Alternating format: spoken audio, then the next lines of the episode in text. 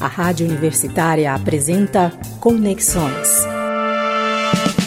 Uma produção da TV UFG.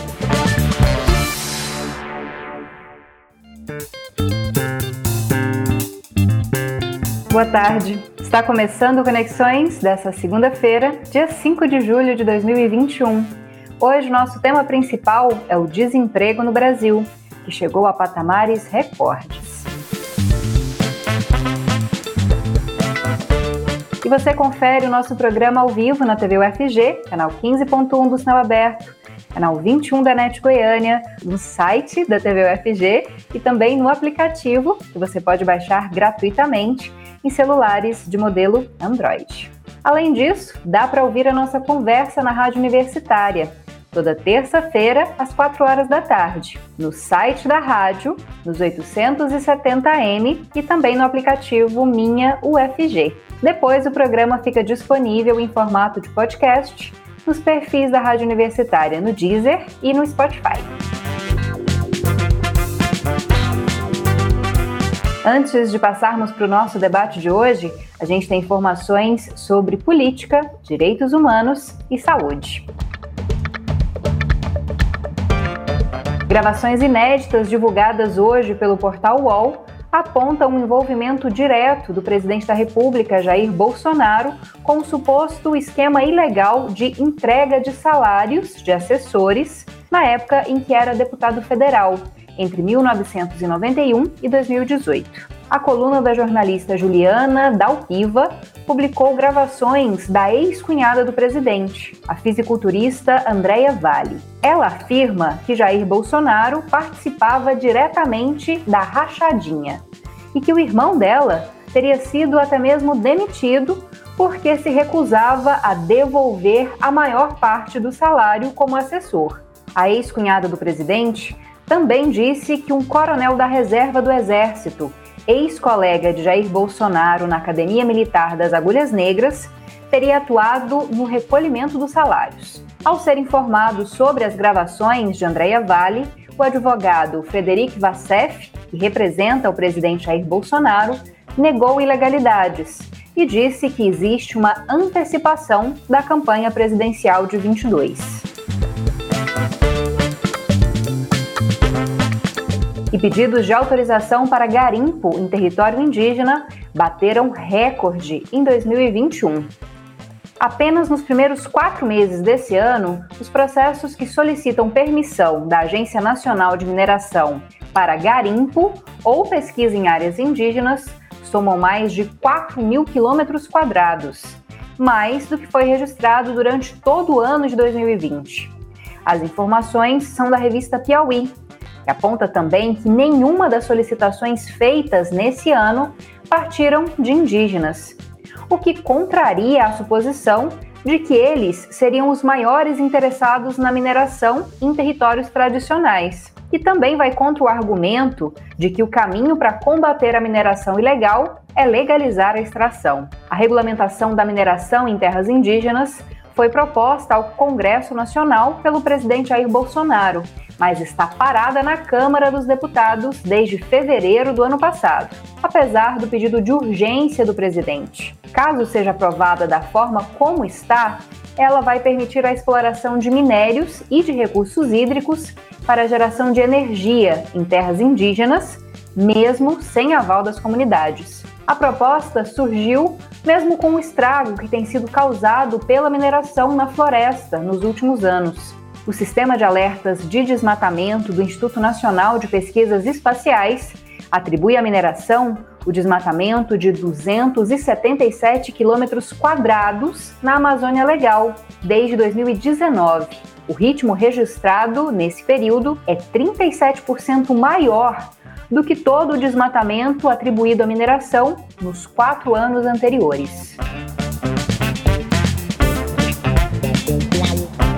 Em decorrência dessas ações contra os povos indígenas, que são apoiadas pela Presidência da República, a Articulação dos Povos Indígenas do Brasil deve apresentar ainda nesse mês uma denúncia contra o presidente Jair Bolsonaro por genocídio e ecocídio, perante o Tribunal Penal Internacional de Haia. A APIB reuniu e analisou todos os atos praticados por Jair Bolsonaro contra os povos originários, desde o início do governo, e consideraram que existem elementos concretos para deflagrar uma investigação.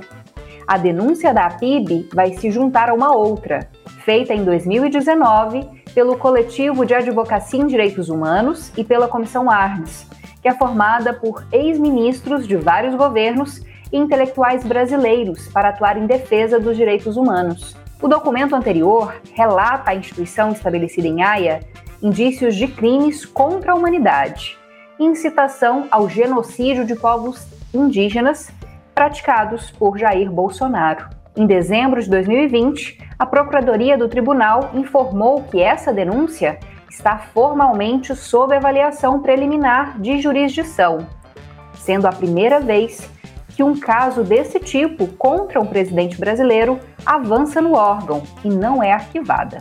As informações são do El País. E agora mudando de assunto, falando sobre saúde. O tabagismo parece ainda estar na moda.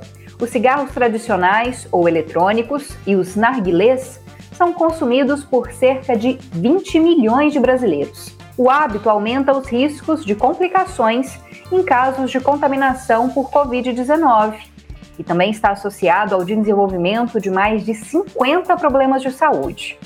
Entre eles, mais de 15 tipos de câncer, como de boca, laringe, faringe, esôfago, estômago e pulmão. De acordo com o Instituto Nacional do Câncer, o câncer de pulmão deve atingir 30 mil brasileiros até o final desse ano. Vamos saber um pouco mais sobre os riscos do tabagismo com o oncologista clínico Gabriel Santiago. Hoje nós vamos falar sobre tabagismo e sua relação com diversos tipos de câncer. Câncer de pulmão, em torno de 90% dos, dos casos estão ligados ao tabagismo. Infelizmente, a maioria dos dos diagnósticos são numa, numa fase mais tardia, onde a, a cura já fica muito difícil, a maioria dos pacientes acaba recebendo tratamento paliativo apenas. Nós temos também os tumores de cabeça e pescoço, que eles têm relação direta com o tabagismo, né, como os cânceres, cânceres de orofaringe, de laringe, câncer de rim, é, bexiga, câncer coloretal, mesmo câncer de mama, eles têm uma relação com tabagismo, câncer de estômago também. É, paciente que tem o diagnóstico de câncer de colo de útero, que geralmente é causado por uma infecção crônica pelo HPV, se essa paciente for tabagista, o risco de desenvolver o tumor é maior.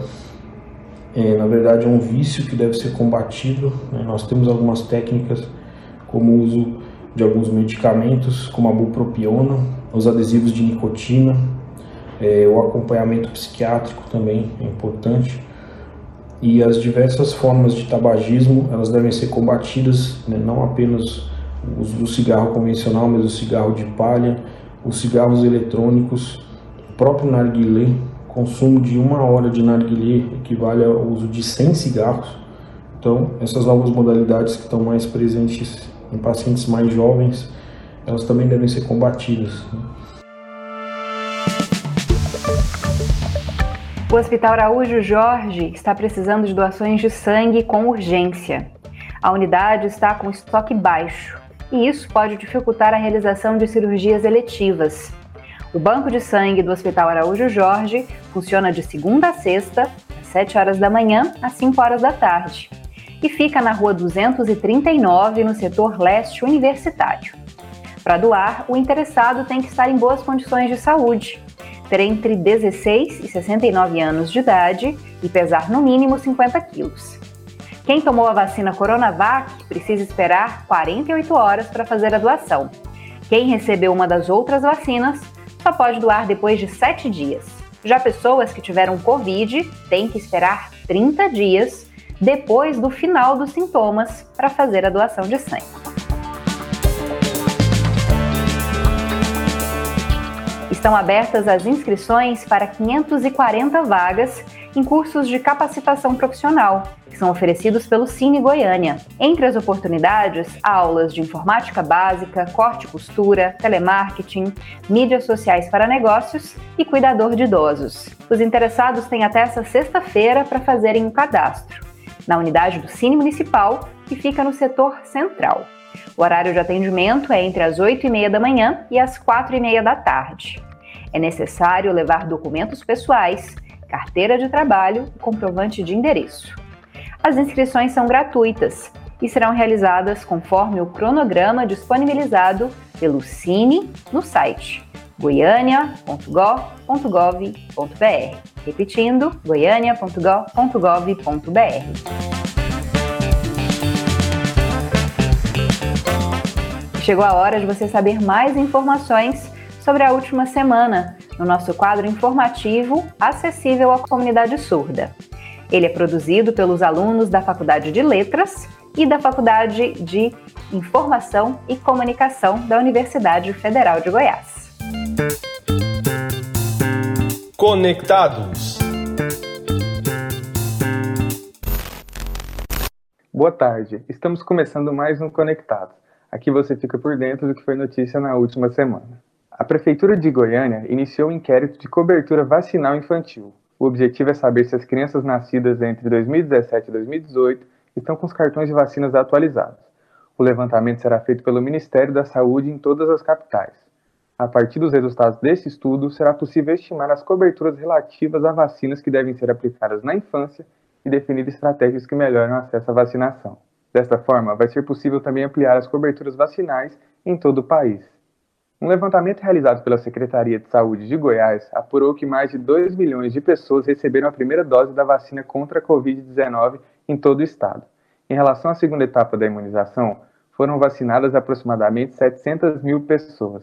Esses dados são preliminares e coletados no site Localiza SUS do Ministério da Saúde. O estado já recebeu doses das vacinas Coronavac, Pfizer, AstraZeneca e Janssen. E o inverno chegou com temperaturas abaixo de 10 graus em várias regiões de Goiás. Mas o que caracteriza o inverno goiano é o período de estiagem, em que as chuvas diminuem e predominam a baixa umidade do ar e as altas temperaturas. Essa situação facilita o surgimento de queimadas. Os incêndios aumentam entre os meses de maio e agosto também por conta dos ventos e da vegetação seca. Mas a maioria das queimadas em matas ou florestas é causada pela ação humana. Segundo lei federal, causar incêndio nesses locais é crime e pode resultar em pena de 2 a 4 anos de prisão. Se você presenciar uma dessas atitudes, pode denunciar para a AMA, a Agência Municipal do Meio Ambiente, no Disque Denúncia 3524-1408. E a 18ª edição do Compex da UFG está chegando. Neste ano, o evento tem como tema a transversalidade da ciência, tecnologia e inovações para o planeta. A participação no evento é totalmente gratuita e as inscrições para quem deseja participar como ouvinte vão até o dia 30 de setembro. Para quem é da comunidade acadêmica e pretende submeter trabalhos para as apresentações, as inscrições vão até o dia 23 de agosto. O evento é aberto a todo público, com ou sem vínculo com o UFG. Para mais informações sobre o evento, acesse o site ufg.br. E o Conectados de hoje vai ficando por aqui. Voltamos na semana que vem com mais informações para você. E lembre-se, use álcool em gel, evite aglomerações e fique em casa se puder. Até a próxima. Conectados.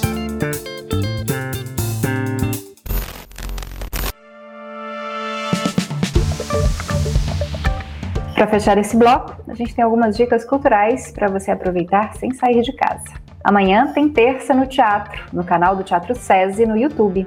Dessa vez, será transmitido um show intimista da cantora Mariana Frois, a partir das 8 horas da noite. No repertório, há interpretações de canções nacionais e músicas autorais. A transmissão vai contar com tradução para Libras. A temporada 2021 do Terça no Teatro é viabilizada pela Lei de Incentivo à Cultura, da Secretaria Especial da Cultura do Ministério do Turismo. Também dá para aproveitar uma exposição, sem sair de casa.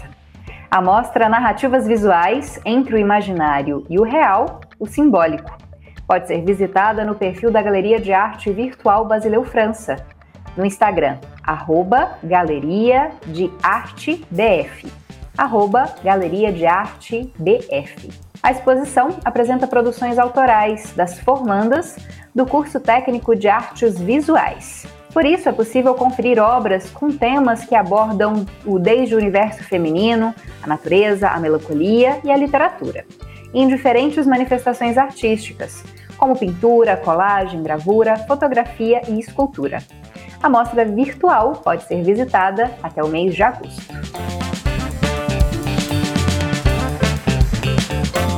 E você que está assistindo a gente ao vivo nesta segunda-feira, dia 5 de junho, participe da nossa cobertura, mandando seu comentário ou as suas questões para os nossos entrevistados. É só entrar em contato pelo perfil da TV UFG no Facebook, pelo canal no YouTube ou pelo aplicativo da TV UFG.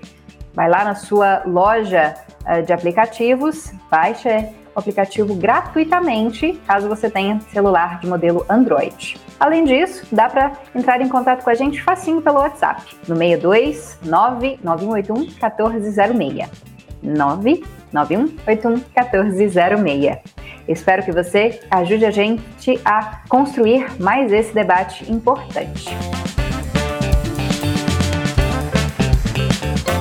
Tá tudo certo para a gente começar o nosso debate de hoje, que é sobre desemprego no Brasil, que ficou em 14,7% no trimestre encerrado em abril desse ano. Ele se manteve no patamar recorde, segundo o Instituto Brasileiro de Geografia e Estatística. O número de desempregados é de mais de 14 milhões e 800 mil, sendo que desde o início da pandemia, o país tem menos 3 milhões de pessoas no mercado formal de trabalho. Entre as categorias profissionais, somente o número de trabalhadores por conta própria cresceu nos últimos três meses, totalizando 24 milhões de pessoas.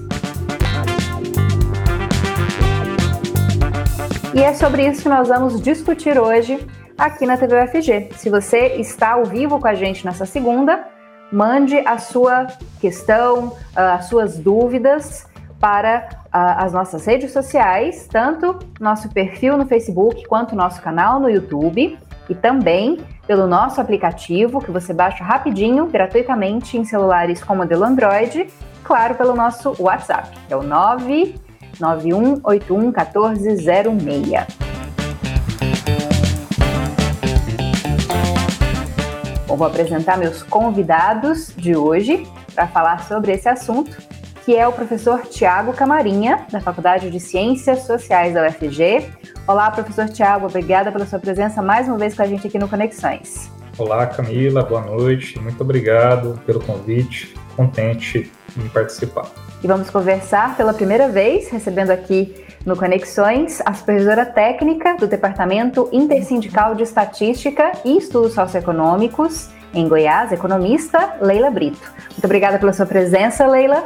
Obrigada, Camilo, pelo convite, obrigado pela oportunidade. Lembrando para você que Conexões é exibido ao vivo na TV UFG, canal 15.1 do Sinal Aberto, canal 21 da NET Goiânia, também no site da TV UFG, pelo aplicativo e nas nossas redes sociais. Além disso, o programa vira uma conversa é, de rádio, um programa de rádio que é exibido na Rádio Universitária nas terças-feiras, às 4 horas da tarde nos 870M, no site da rádio e no aplicativo Minha UFG. Além disso, se você não conseguir assistir nem na segunda, nem escutar na terça, o programa fica tanto no nosso YouTube quanto também como podcast nos perfis da Rádio Universitária no Deezer e no Spotify. Bom, vou começar então com os nossos primeiros questionamentos. Bom, vou começar então com as questões mais é, gerais sobre esse tema, né? Queria que a gente falasse um pouquinho desse aumento do desemprego, né? Chegando a um, a um índice recorde. Esse aumento ele foi gerado principalmente pela pandemia ou outro, a outros fatores no mercado de trabalho formal do Brasil, na economia brasileira, que também desencadearam esse aumento. Vou começar com a Leila, depois eu passo para o Tiago. É, Leila, o que, que a gente pode falar sobre é, esse número alarmante de desempregados no Brasil? Bem, é, esse, número, esse número alto de desemprego, ele já vem há algum tempo, desde antes da pandemia, né? Acho que é uma coisa que a gente tem que estar bem claro, e que essa é uma realidade que a gente vem é, enfrentando no Brasil desde que começou uma retração econômica é, a partir de 2015. Né? Então, elevou a taxa de desemprego que em 2014, pela metodologia da PME, estava que foi extinta, né? Estava em 4,5%, mas que depois iniciou em 2012 uma pesquisa que é, que é a, a, da PNAD, né? Que, e, e começou a contar com outra metodologia mais ampla, então esse desemprego eh, subiu para 9%, tá? Em 2000, 2015, e de lá para cá vem aumentando, e claro, com a pandemia é, e o distanciamento social, obviamente, é, desaqueceu as atividades econômicas mais ainda, e aí o que ocorreu é que acelerou ainda mais o desemprego. E a gente vem enfrentando tudo isso e a gente está colhendo agora com essa aceleração do desemprego, a gente é, é uma, um resultado né, do mau enfrentamento da pandemia que o governo brasileiro vem, é, vem fazendo, vem executando, vem praticando. Né? Então, e, e esse resultado Claro, e aí você pode perguntar, ah, mas se tem ligação com a atividade econômica, agora tem sinais de reaquecimento. Não, mas esse reaquecimento não impactou é, na, no mercado de trabalho. Por que não, não impactou? Porque tem especificidades nesse crescimento econômico que são principalmente é, vetores externos né, da, da, do mercado internacional é, que geram emprego fora do país e deixam de gerar aqui no Brasil. Então, Leila, esse, daqui... de fato, como você, como você, disse, de fato, esse é um, um percentual inédito e o número de desempregados inédito no Brasil. Leila, daqui a pouquinho eu vou falar mais com você sobre essa questão né, do, das dificuldades aí do mercado de trabalho por causa da pandemia, né, e como que o governo reagiu a isso, e também sobre essa questão uh, da, da, economia está melhorando, mas a gente não está vendo isso ser refletido no mercado de trabalho. Né? Mas antes vou passar a palavra para o professor Tiago. Professor, o senhor concorda com a análise da Leila? É, o desemprego no Brasil já vinha aumentando, a gente já vinha de crises anteriores, mas, claro, a pandemia intensificou é, esse resultado negativo para o Brasil? Sim, eu tenho uma análise parecida com a da Leila, que é separar bem o que foi a pandemia, os efeitos da pandemia sobre a economia e principalmente né, sobre o mercado de trabalho, Lembrando sempre que o nosso problema de desemprego, ele é um problema que antecede a pandemia. O problema do desemprego no Brasil, ele existiria tendo a pandemia ou não. Quer dizer, esse é um problema grave da nossa economia, o desemprego, e certamente a pandemia reforçou essa tendência, mas é uma tendência que já vinha de antes, como a Leila lembrou bem, é, como a Leila colocou, eu concordo que o problema do desemprego que nós estamos vivenciando no país é o problema da crise econômica brasileira que se iniciou muito antes da pandemia, ali nos anos 2015 e depois foi se intensificando em 2016 e ali por diante foi aprofundando essa crise. Então, o que nós temos é um cenário da crise econômica e do desemprego que vem de antes da pandemia, e a pandemia reforçou esse cenário ruim. Leila, já passando a palavra para você novamente, Tiago é, também falou mais sobre essa questão do desemprego no Brasil, é, e gostaria de falar com você mais um pouco sobre a análise que você faz a respeito de como o governo brasileiro ele agiu para tentar uh, mitigar esse desemprego, para tentar evitar uh, as demissões, né? Ou agora que Uh, a gente tem estabelecido um aumento maior de vacinação, né? A gente acredita que estamos aí pelo menos reduzindo a pandemia, né? O que ele tem feito para gerar empregos também. Qual é a análise que você faz desse cenário, Leila? Então, é, a gente teve um primeiro momento em que o governo negou né, a, os impactos da pandemia, no sentido de que é, não, não orientar a população a cumprir os procedimentos, as orientações da OMS, né? É, o, é, existe um, uma vertente que, que, que entende que, que a, se, se cumprir essas orientações e combater é, a pandemia, né, a contaminação. Quanto mais rápido se fizer isso, mais é, rapidamente é possível criar condições né, sociais e, e econômicas para voltar à atividade de todos os setores afetados da economia. Né? Então, para se ter uma ideia, é, os setores que ficaram, continuaram com suas atividades, são aqueles setores onde é, mais qualificados, onde as pessoas tinham condições de fazer o trabalho em home office, que é proporcional a somente 25% das ocupações. Então, 75% ficaram é, sem condições de fazer distanciamento social, e isso postergou a pandemia, né, na realidade. E o, a, a atitude do governo federal no sentido de não orientar a população é, a é, fazer o distanciamento e a cumprir as normas né, de distanciamento social, é, postergou mais ainda a pandemia. E eu, também a questão da vacinação. Quanto mais rapidamente fosse tomadas as providências pelo governo federal no sentido de vacinar amplamente a população, mais rapidamente as atividades econômicas voltariam. E, só que o governo federal entende o contrário, que era necessário não interromper as atividades e não ter o distanciamento social para que as atividades econômicas continuassem naquele, naquele jargão de que é, a, a economia, é, é, a economia precisava funcionar, né?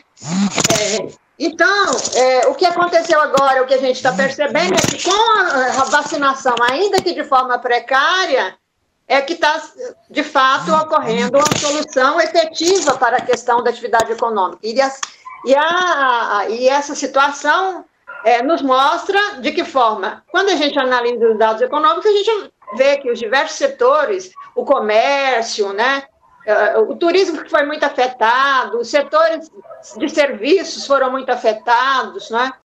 Nosso tema hoje é o desemprego e a gente está conversando com o professor Tiago Camarinha, que é da Faculdade de Ciências Sociais da UFG, e também com a economista Leila Brito, que é do Diese Goiás. Um professor Tiago, qual que é a sua avaliação sobre o que o governo fez, o que deveria ter feito durante a pandemia para evitar é, tantos desempregos e agora que a gente sabe que a maior parte das pessoas já voltou a trabalhar, né, fora de casa, que poucas pessoas conseguem e têm o privilégio de se manter trabalhando dentro de casa, o que, que o governo deveria fazer para incentivar o mercado formal de trabalho no Brasil? Olha, é, nessa questão sobre o governo federal em específico, né, porque a gente está falando da pandemia e a pandemia é um problema de todo o país e, e do mundo inteiro, mas como a gente falou no primeiro, na primeira questão, eu acredito, o meu entendimento é que é importante separar um pouquinho o problema da pandemia e o problema do desemprego. Eles são problemas que têm uma relação íntima, sim, existe ali um, uma proximidade importante, mas, na minha percepção, são duas coisas distintas. O governo federal, em geral, ele não tem preocupação, independente se houvesse pandemia ou não, esse não é um governo que tem lá no programa dele um, plano econômico de retomada da atividade econômica, de valorização é, do salário, de valorização do mercado de trabalho, de criação de, de emprego. Ele não tem essa política, independente da pandemia existir ou não existir. Então a gente tem que ter um pouquinho de cuidado, porque perguntar sobre o que o governo deveria ter feito no contexto da pandemia para evitar o aprofundamento do desemprego é uma pergunta que deixa subentendido que esse governo tem alguma preocupação com a classe trabalhadora. E ele não tem essa preocupação, independente de existir pandemia ou não, isso não existe. Então, eu acho que a pergunta está muito generosa com o governo federal. Essa é a minha avaliação.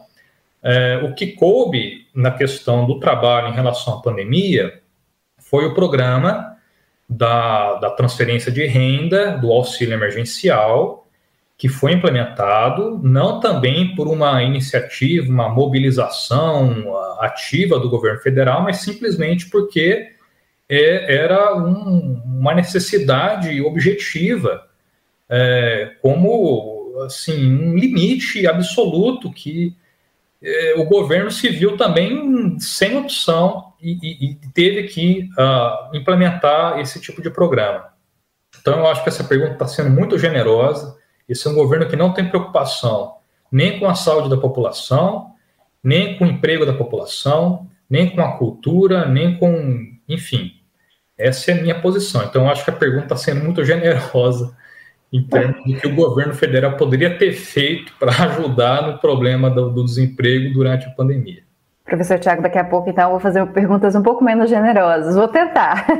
Sei que não é difícil. Vou fazer perguntas um pouco mais duras em relação é, à geração de emprego né, e à economia no Brasil. Mas antes, falando um pouquinho mais das, dos dados, né? Leila, existe também um grande número de pessoas que nem entram nessa estatística do desemprego que elas são chamadas de desalentadas, né, que são aquelas que não procuram mais emprego, que desistiram de procurar emprego, que né, não estão em cadastros do Cine, não vão atrás de vagas de emprego. O que, que isso representa? Um aumento grande também nesse número de desalentados e de pessoas que simplesmente desistem de procurar emprego. O que, que isso significa para o mercado de trabalho brasileiro? Bem, é, é, esse é um, uma proporção dos desempregados que não aparece no número de, no índice de desempregados divulgado, né? Ele aparece separado, chamado desemprego por desalento, é um desemprego oculto, né? Então, se a gente considerar essa proporção, hoje a taxa de desemprego está na faixa de 20%, mais ou menos isso, um pouco, um pouco menos de 20%, em torno de 20%. A gente somar esse contingente de desalentados com o contingente de desocupados, dá essa proporção. Então, é, é, eu acho que o, o, professor Tiago ele falou corretamente no sentido de que o patamar de desemprego ele vem alto há algum tempo e ele continua alto agora, né? E esse governo, de fato, ele não faz, é, ele não tem projeto de desenvolvimento, ele não tem projeto que faz com que exista geração de emprego e dinâmica econômica no mercado interno, portanto, não gera emprego.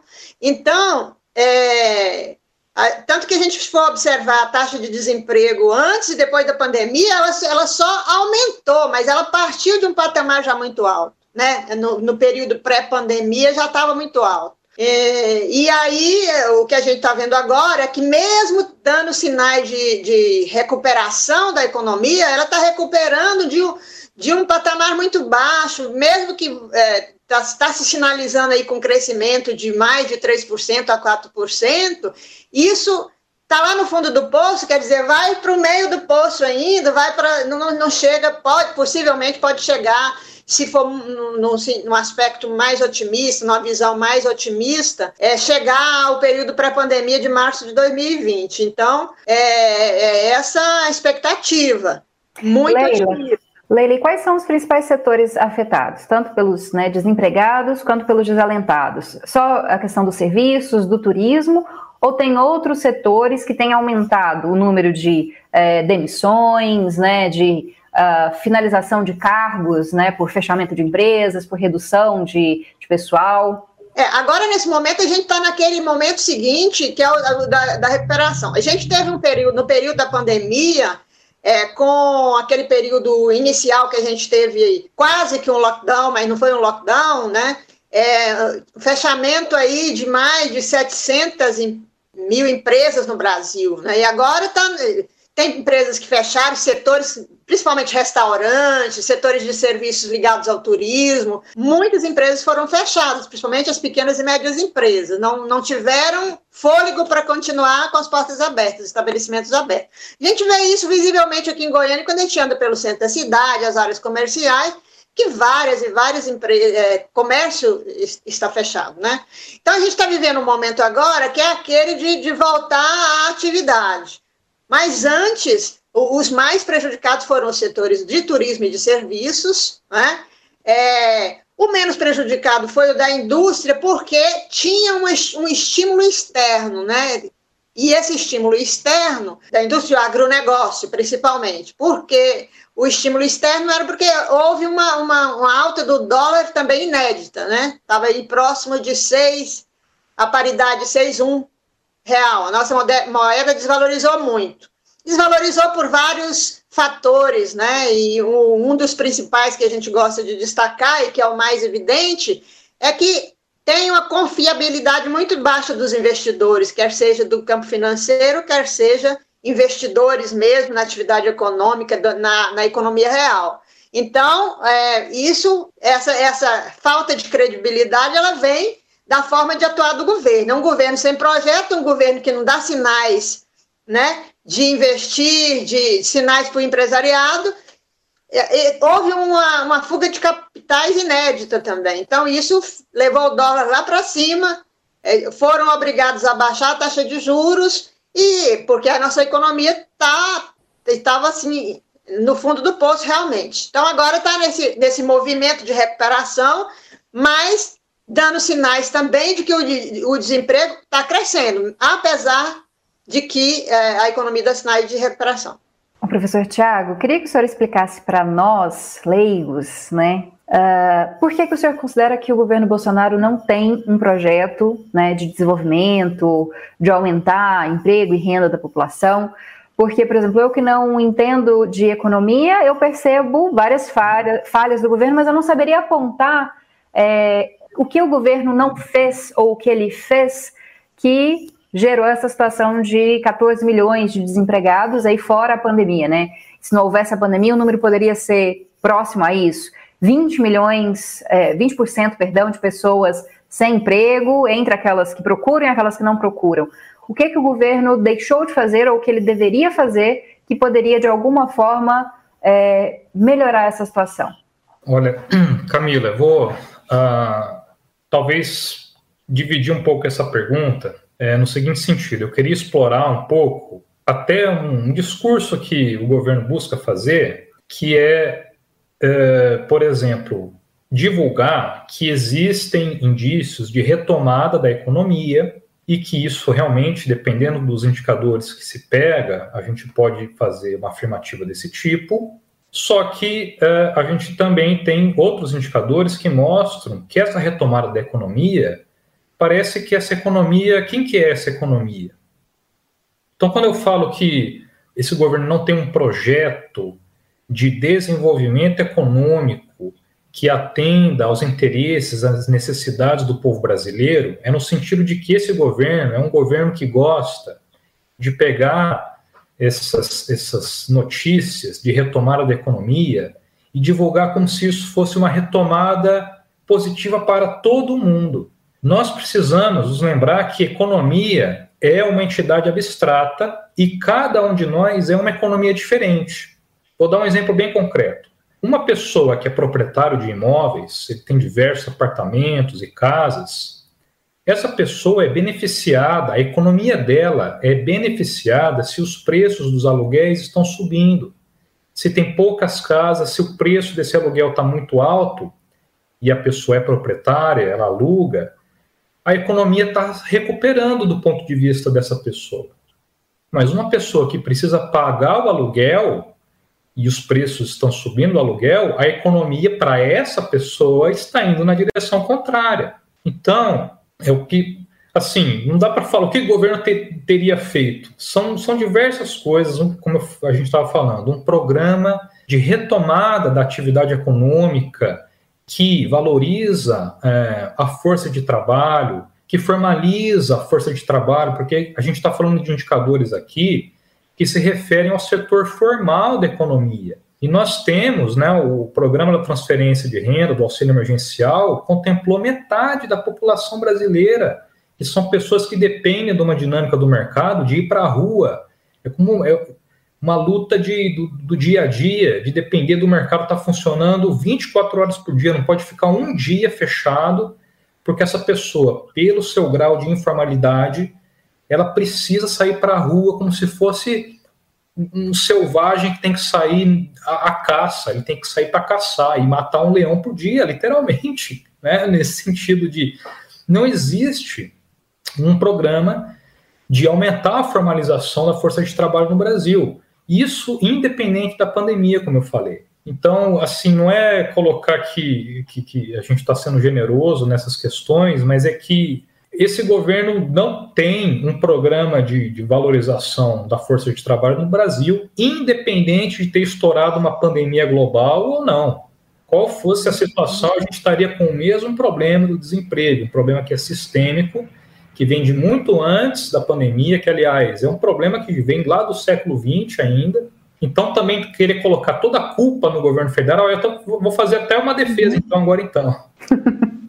Essa tendência de querer culpar o governo federal pelo problema do desemprego é também um pouco é ser muito aí ser muito rigoroso agora, né? Ele não tem, os governos não possuem um controle tão grande sobre essa dinâmica, porque esse é um tipo de problema, o desemprego é um problema sistêmico desse tipo de economia, que não é uma economia qualquer, é uma economia muito complexa e esse é um problema que, como eu falei, vem, na verdade, lá do século XX, vem quando, é, na grande crise de 1929, então vai fazer quase 100 anos que essa é uma pauta da macroeconomia, e não é um governo que, que, que vai é, resolver, né? Ele sozinho não consegue resolver esse problema.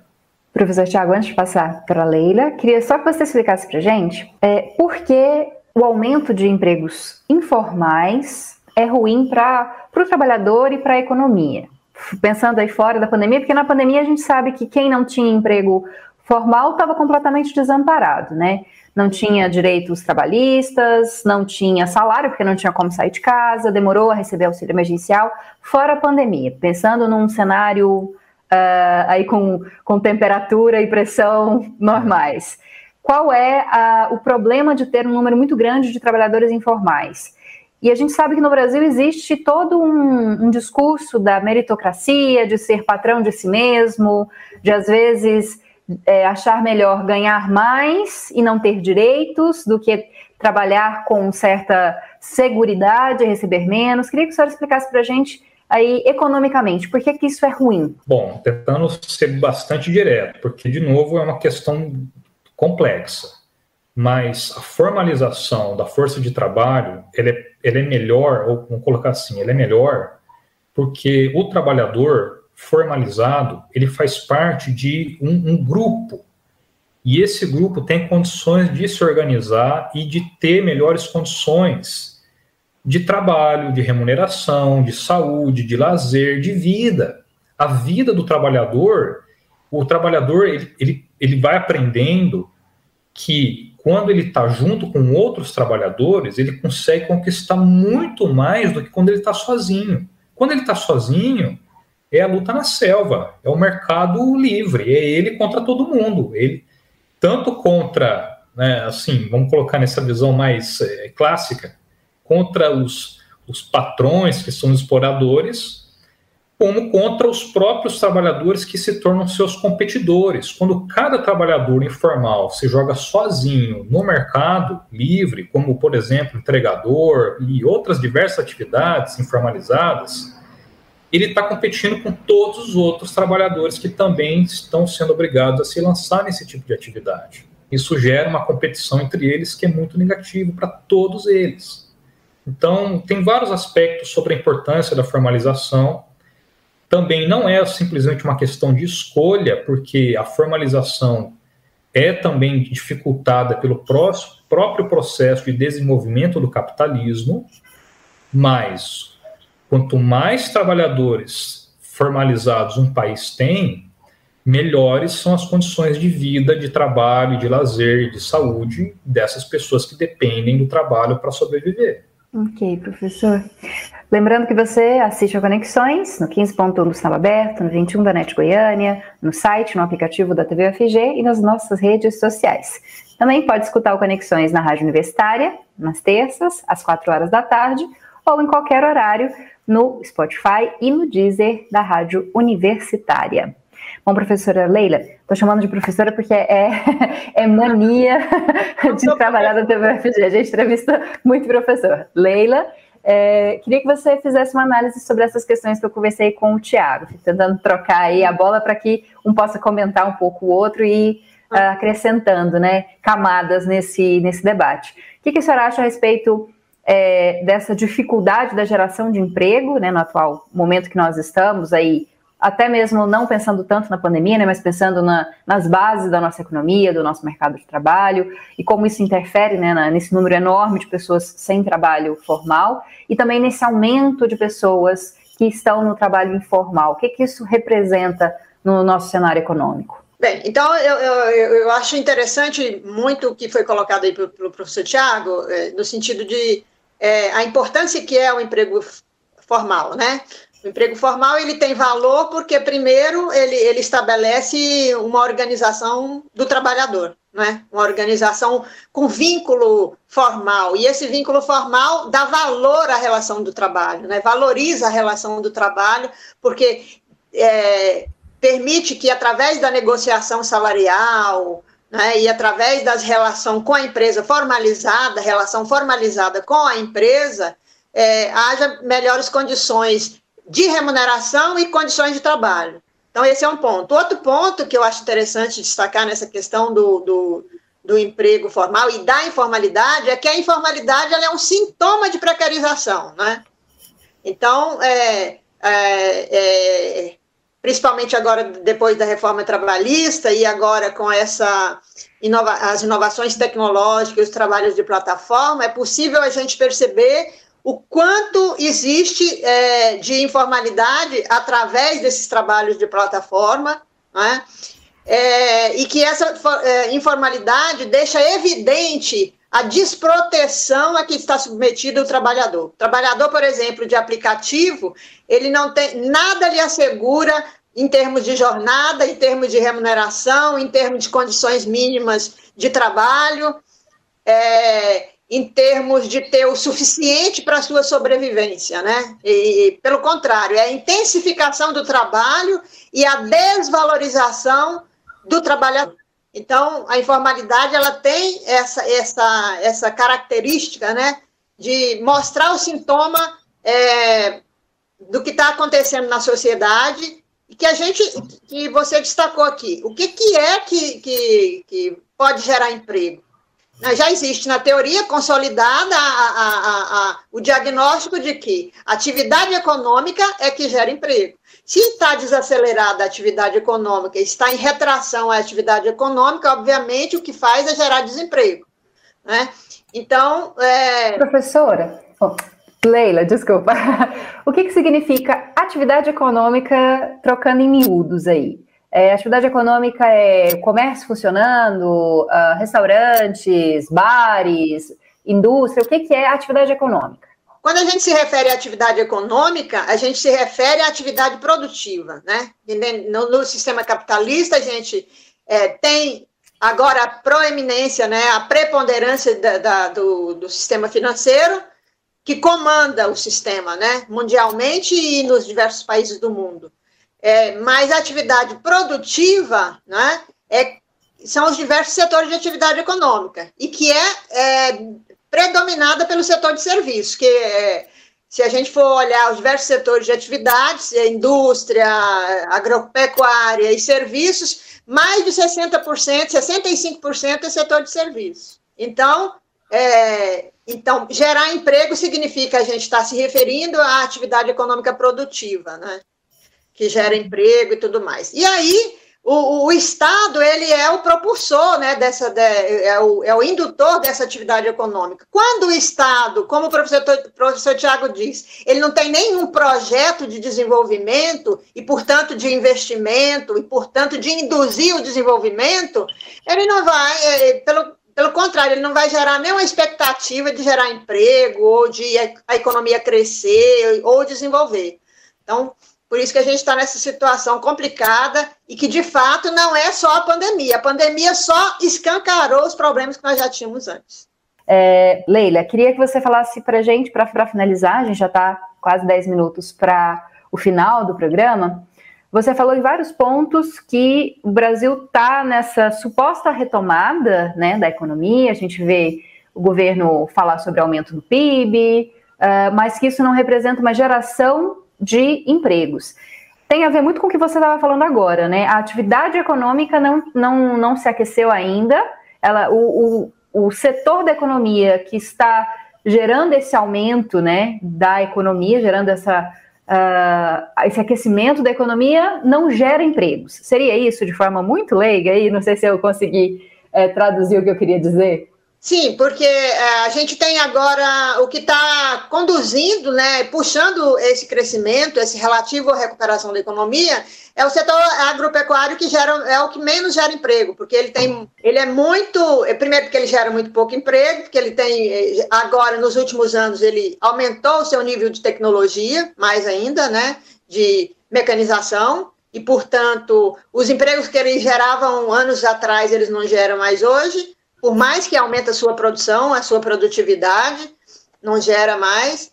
E porque também, é, quando tem essa dinâmica de exportação, nós temos uma, uma desvalorização da nossa moeda e o nosso produto de agronegócio ele é para exportação, é, tem uma dinâmica de gerar, muito de gerar emprego lá fora, né? As commodities e tudo mais.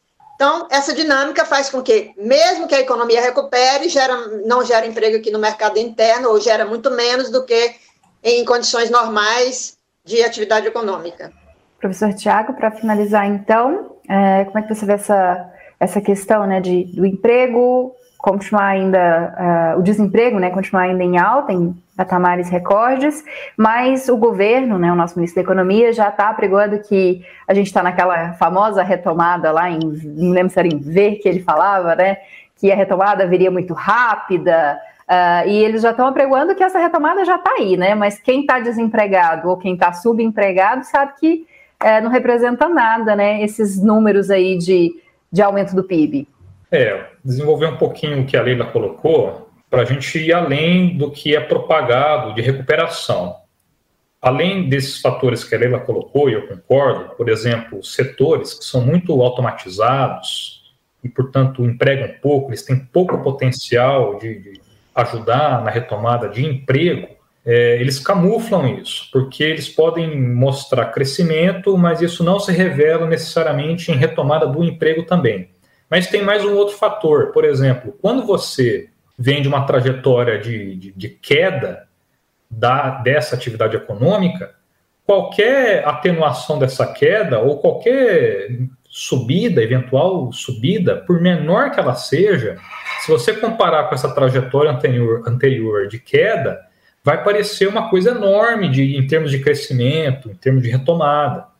E isso é ilusório também. Você, por isso que é importante pegar um, uma escala um pouco maior do tempo para ver onde que nós estamos em comparação com a dinâmica que a gente tinha nos anos 2000 até né, a, a, crise atual que começou ali em meados dos anos 2010 e, e fazer essa comparação. Tudo isso ajuda a é, decifrar por que, que uma eventual retomada ou até o crescimento da economia não significa necessariamente retomada dessa economia que a gente estava falando. A economia das pessoas que precisam pagar aluguel, a economia das pessoas que precisam é, trabalhar para sustentarem suas famílias. Cada um tem uma economia diferente. Então, pode ser que os indicadores mostram que o agronegócio, por exemplo, que é um setor forte, importante de inserção global que o Brasil tem, mostra indicadores muito, muito bons. E, por exemplo, setores do agronegócio falam bastante, o agronegócio não parou na pandemia, o agronegócio é muito importante, e aqui o estado de Goiás é um estado em que esse setor ele é relevante, ele é importante em termos da, da economia, só que ele não é representativo da economia, vamos colocar assim, economia do povo, porque pode ter muito bem, obrigado, mas o que é economia final? Essa é a mesma economia do que nós estamos falando? Cada um tem uma economia dependendo da sua inserção né, nessa sociedade. Professor, então, só para finalizar mesmo, juro, que quando vocês vão falando, vão surgindo várias questões aqui. O senhor está dizendo aí que é, o aumento desse, essa suposta retomada da economia pode ser apenas para um setor. Isso quer dizer que a gente continua é, aumentando o abismo aí entre os mais pobres e os mais ricos. A gente sabe que os milionários aumentaram né, durante a pandemia aqui no Brasil e no mundo. Essa economia ela voltou a ser aquecida, mas para esse setor que já tem muito dinheiro. Seria isso? Boa pergunta, Camila. É esse assunto mesmo que a gente costuma fazer de forma didática, falando que é o debate entre crescimento e distribuição.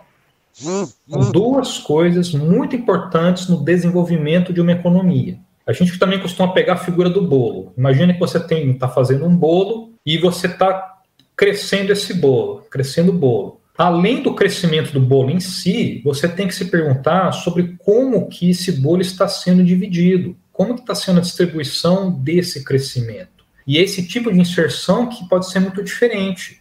A gente pode ter setores, e nós temos alguns setores, a Lília, a citou sobre a questão do, do, da esfera financeira, que não é uma esfera produtiva, mas existem pessoas que conseguem oferir muitos ganhos nessa esfera financeira. Para essa turma, a economia está indo muito bem, né? Por isso que eu estou dizendo, cada um de nós tem uma economia diferente, dependendo de como a gente se insere. Se você tem que pagar aluguel, se você precisa trabalhar, se você tem que pegar ônibus, a sua economia é uma economia.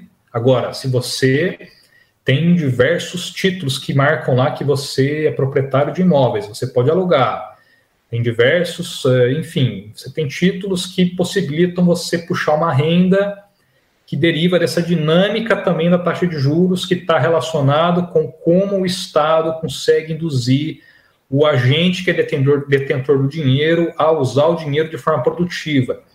Essa pessoa, ela, se ela tem a opção de usar o dinheiro de forma não produtiva, ela pode estar capturando uma boa parte desse bolo e não está ajudando as pessoas a participarem do processo de pegar uma fatia do bolo também.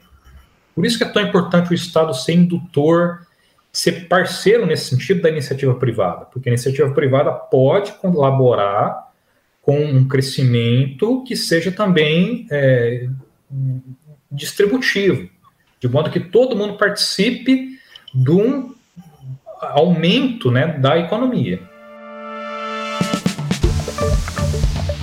Ok, professor Tiago, muito obrigada pela sua presença, por estar explicando tanta coisa para a gente, esclarecendo tanta coisa. Mais uma vez, né, professor Tiago, já é, nosso parceiro de muitos anos aqui no Conexões. Obrigada novamente.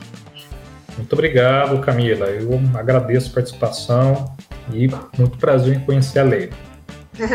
Eu tive muito prazer em debater aqui com vocês. Eu queria só destacar no final, complementando a ideia colocada aí distributiva pelo professor Tiago, é que a gente é, tem que lembrar que o setor que mais cresce no Brasil, que é o agronegócio, né, ele representa no máximo 7% do produto, do produto interno bruto. Né? Então, é, a gente, quando analisa, a gente é, percebe que, mesmo que ele cresça muito, ele vai pro, pro, provocar um efeito concentrador. Né? por essas razões que a gente já falou, porque gera pouco emprego e porque ele é uma parte muito pequena do nosso produto interno bruto. Leila, muito obrigada pela sua presença. Obrigada por, apesar de todos os problemas técnicos que você teve hoje, você uh, se comprometeu aqui com o programa, a estar com a gente para debater. Muito obrigada e bem-vindo ao Conexões. Espero que a gente se encontre em outros momentos. Da próxima eu vou cometer menos falhas, viu? Na próxima a internet vai funcionar. Pelo, né, a, gente, a gente espera. Que a senhora está no 4G, as pessoas estão em casa não sabem, no celular, no 4G, porque a gente teve problemas tecnológicos, infelizmente. Mas deu tudo certo, Leila. Foi ótima a sua participação. Tá bom. Obrigada. Obrigada. E eu agradeço a você que ficou nos assistindo até o momento. A gente pede novamente desculpa pelas questões, mas eu acredito que elas não atrapalharam a discussão final e eu tenho certeza que vai contribuir para você pensar um pouquinho mais a realidade do nosso país. Até o nosso próximo programa, na segunda-feira que vem, e a gente vai falar sobre impeachment, os vários pedidos de impeachment que estão correndo aí no Congresso Nacional. Será que algum deles vai para frente? A gente vai falar sobre isso na segunda que vem. Até lá!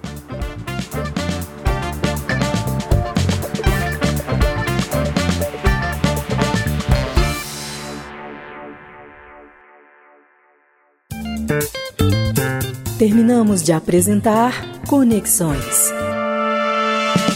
Uma produção da TV UFG.